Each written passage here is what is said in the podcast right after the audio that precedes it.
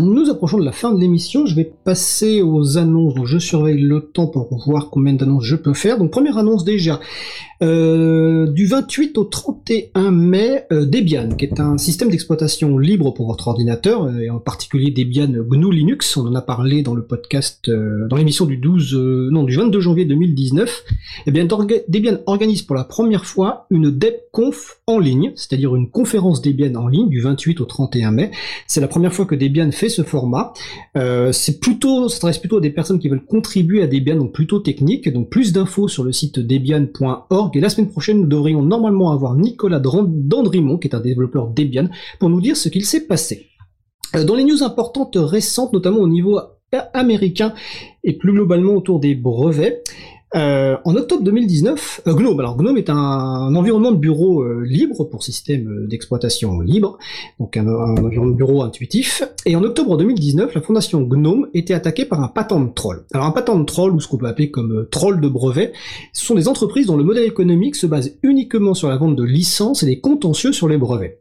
Et la fondation GNOME attaquée donc par ce patent troll qui, qui s'appelle Rothschild Patent euh, RPI, alors je sais plus ce que ça veut dire. Bon, en gros Rothschild euh, avait décidé donc de répliquer en justice pour se défendre et de défendre les intérêts des, communautés du logiciel libre contre les abus du système de brevet.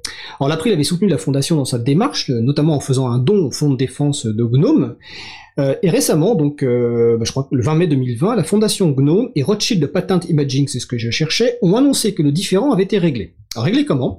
La fondation GNOME a obtenu une clause de non-poursuite pour tout brevet détenu par Rothschild Patent Imaging, et de plus, l'accord prévoit que les logiciels libres sous licence open source initiative ne pourront pas être poursuivis par Rothschild Patent Imaging pour l'ensemble des brevets.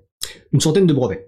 Alors on peut considérer que cet accord est sans doute un bon accord pour GNOME, euh, et permet de neutraliser une centaine de brevets pour les logiciels libres sous licence validée par l'Open Source Initiative. Mais en fait, au final, la fondation GNOME considère quelque part que le brevet logiciel pour lequel RPI, donc euh, Rothschild Patent Imaging, attaquait, et incidemment tous les autres du portefeuille de brevets, bah, considèrent que ce brevet est valide. Et cet accord à l'amiable résout un cas particulier, la menace des brevets de RPI, alors que la contre-attaque annoncée par GNOME en octobre 2019 aurait pu donner lieu à une jurisprudence s'étendant au-delà de ce seul cas, dans un domaine où justement les jurisprudences sont rares. Donc c'est une bonne nouvelle et à la fois pas une bonne nouvelle, euh, peu, de déception du comportement de Gnome, mais on verra ce que ça donnera, et j'espère que Gnome expliquera pourquoi tout d'un coup ils ont changé de, stratégie en, cours de route. Euh, autre annonce, euh, oui, il reste un tout petit peu de temps. dans un récent rapport, le Parlement européen a recommandé vivement que tout logiciel développé par l'institution, donc le Parlement européen, soit rendu public sous licence de logiciel libre et ouvert. Alors c'est un, une disposition qui fait partie d'un rapport global sur le budget du Parlement européen. Alors signalons simplement que la formulation n'est pas du tout contraignante et qu'elle est surtout en recul avec l'article 47 du rapport du député Moraes qui avait été adopté en 2015 par le même Parlement européen.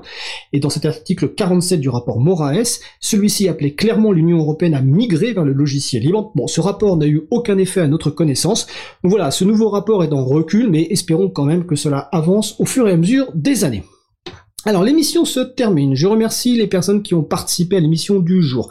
Véronique Bonnet, Magali Garnero, Stéphane Croza, Yann Carvran, Jones. Aux manettes de la régie aujourd'hui, William Agasvari. Merci également à Sylvain Kutzmann, bénévole à l'April, et Olivier Grieco, directeur d'antenne de la radio, qui s'occupe de la post-production des podcasts. Merci également à Quentin Gibaud, bénévole à l'April, qui découpe le podcast complet en podcast individuel par sujet.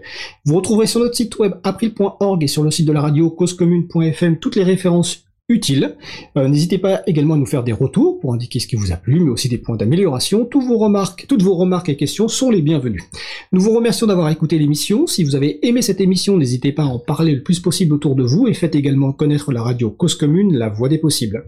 La prochaine émission aura lieu en direct mardi 2 juin 2020 à 15h30. Vous trouverez notamment mon collègue Étienne Gonu qui sera de retour et je le salue au passage. Nous vous souhaitons de passer une belle fin de journée. On se retrouve en direct mardi prochain et d'ici là, portez-vous bien.